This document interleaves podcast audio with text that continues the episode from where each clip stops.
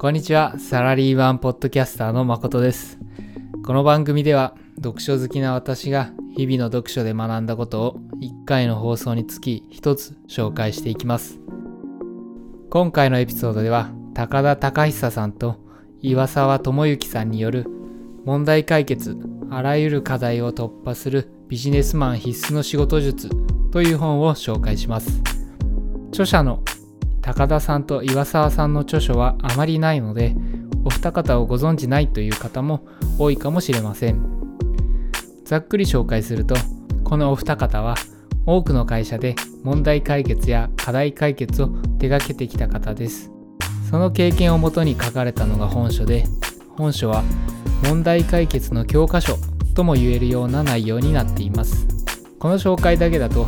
数ある問題解決のビジネス書と何が違うんだと思われる方もいるかもしれないのでもう少し紹介しますと。著者はトヨタ自動車やソニー三菱商事など名だたる大企業で問題解決の講座研修を実施してきてその経験を生かし書かれたのが本書です。そのため業界を問わず活かせる知識が紹介されており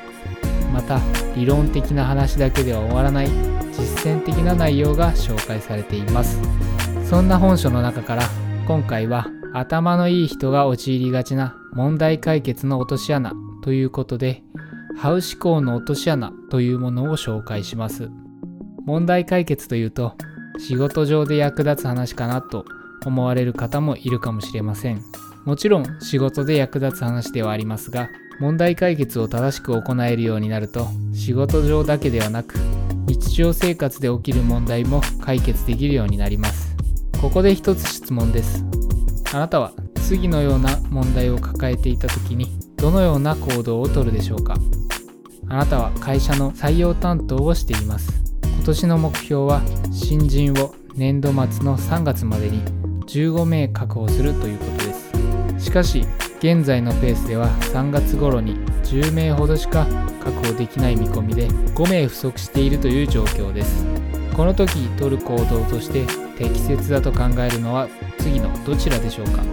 ？15名採用するにはどうするかを考える。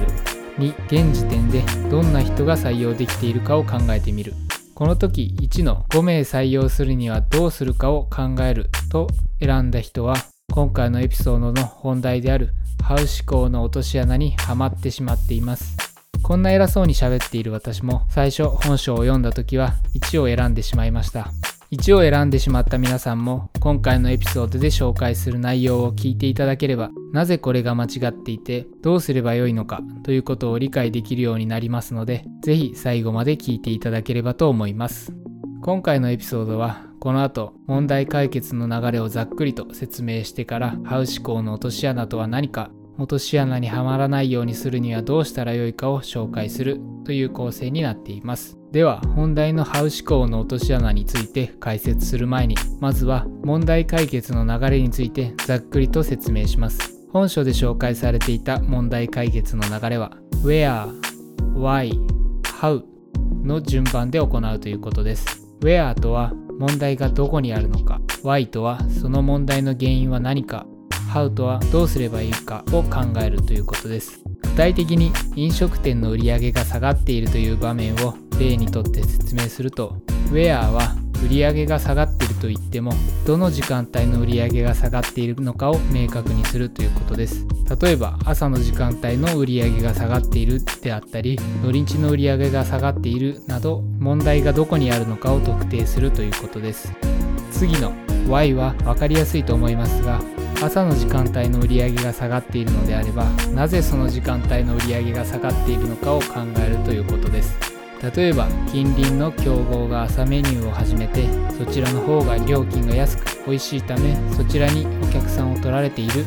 みたいなことです。最後の How は売り上げを回復させるにはどうしたらよいかを原因に基づいて考えるということです。例えば朝メニューの新商品を出してみるなど具体的な案をここで考えます。以上が問題解決の Where, Why, How です。問題解決の流れは書籍によっていろいろな言葉が使われます。使われる言葉が違うのは著者によって重きを置くところが違うことが大きな要因の一つですが基本的には問題解決の流れ自体はどの書籍も同じような内容です。ちなみに前回の放送で紹介した世界一優しい問題解決の授業では次の流れでした。問題の原因を見極め効果的な打ち手を考え抜き実行するでした。使われている言葉は違いますが大体の流れは同じです。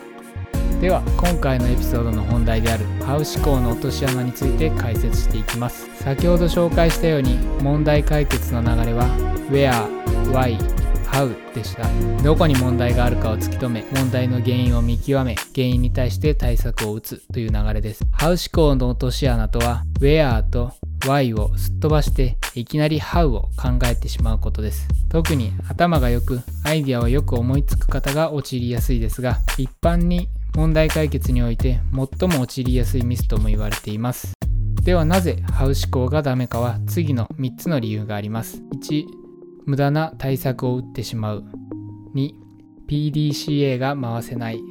3悪循環に陥ってしまう。です。それぞれ解説していきます。1つ目の無駄な対策を打ってしまうについては分かりやすいですよね。原因を考えずに対策を打っているわけなので無駄な対策である可能性は十分にありえます。具体例としては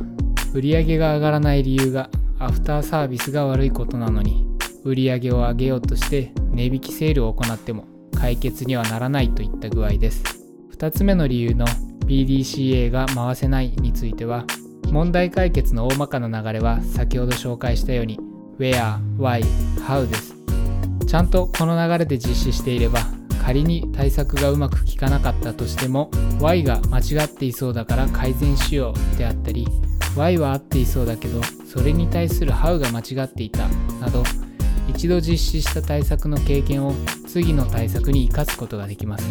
しかし何も考えずに思いついた対策をむやみに打つだけでは次の対策に生かすことができないというのが2つ目の PDCA が回せないという問題点の内容です。次に3つ目の悪循環に陥ってしまうについて問題解決の大まかな流れの Where, Why, How については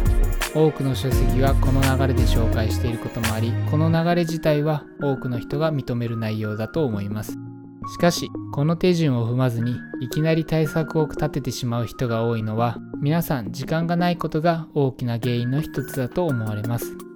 時間がないため問題の所在を考えたり原因を考えたりする時間が取れないということです。しかし時間がないからといって原因を考えずに対策を打ってしまうと成果が出ない対策を打つことになりそれが効かずにさらに時間がなくなりまた焦って無駄な対策を打つ。そしてさらに時間がなくなる。このような悪循環に陥ってしまうということです。以上の3つがハウ思考がダメな理由です。さてここまでは Where, Why, How という問題解決の正しい手順について簡単に紹介し問題解決において多くの人が陥りやすいハウ思考の落とし穴について紹介してきました。ここからは私誠なりの補足解説をしていきます。皆さんここまでの話を聞いてこんな初歩的なミス自分は犯さないよと思われた方もいるのではないでしょうか。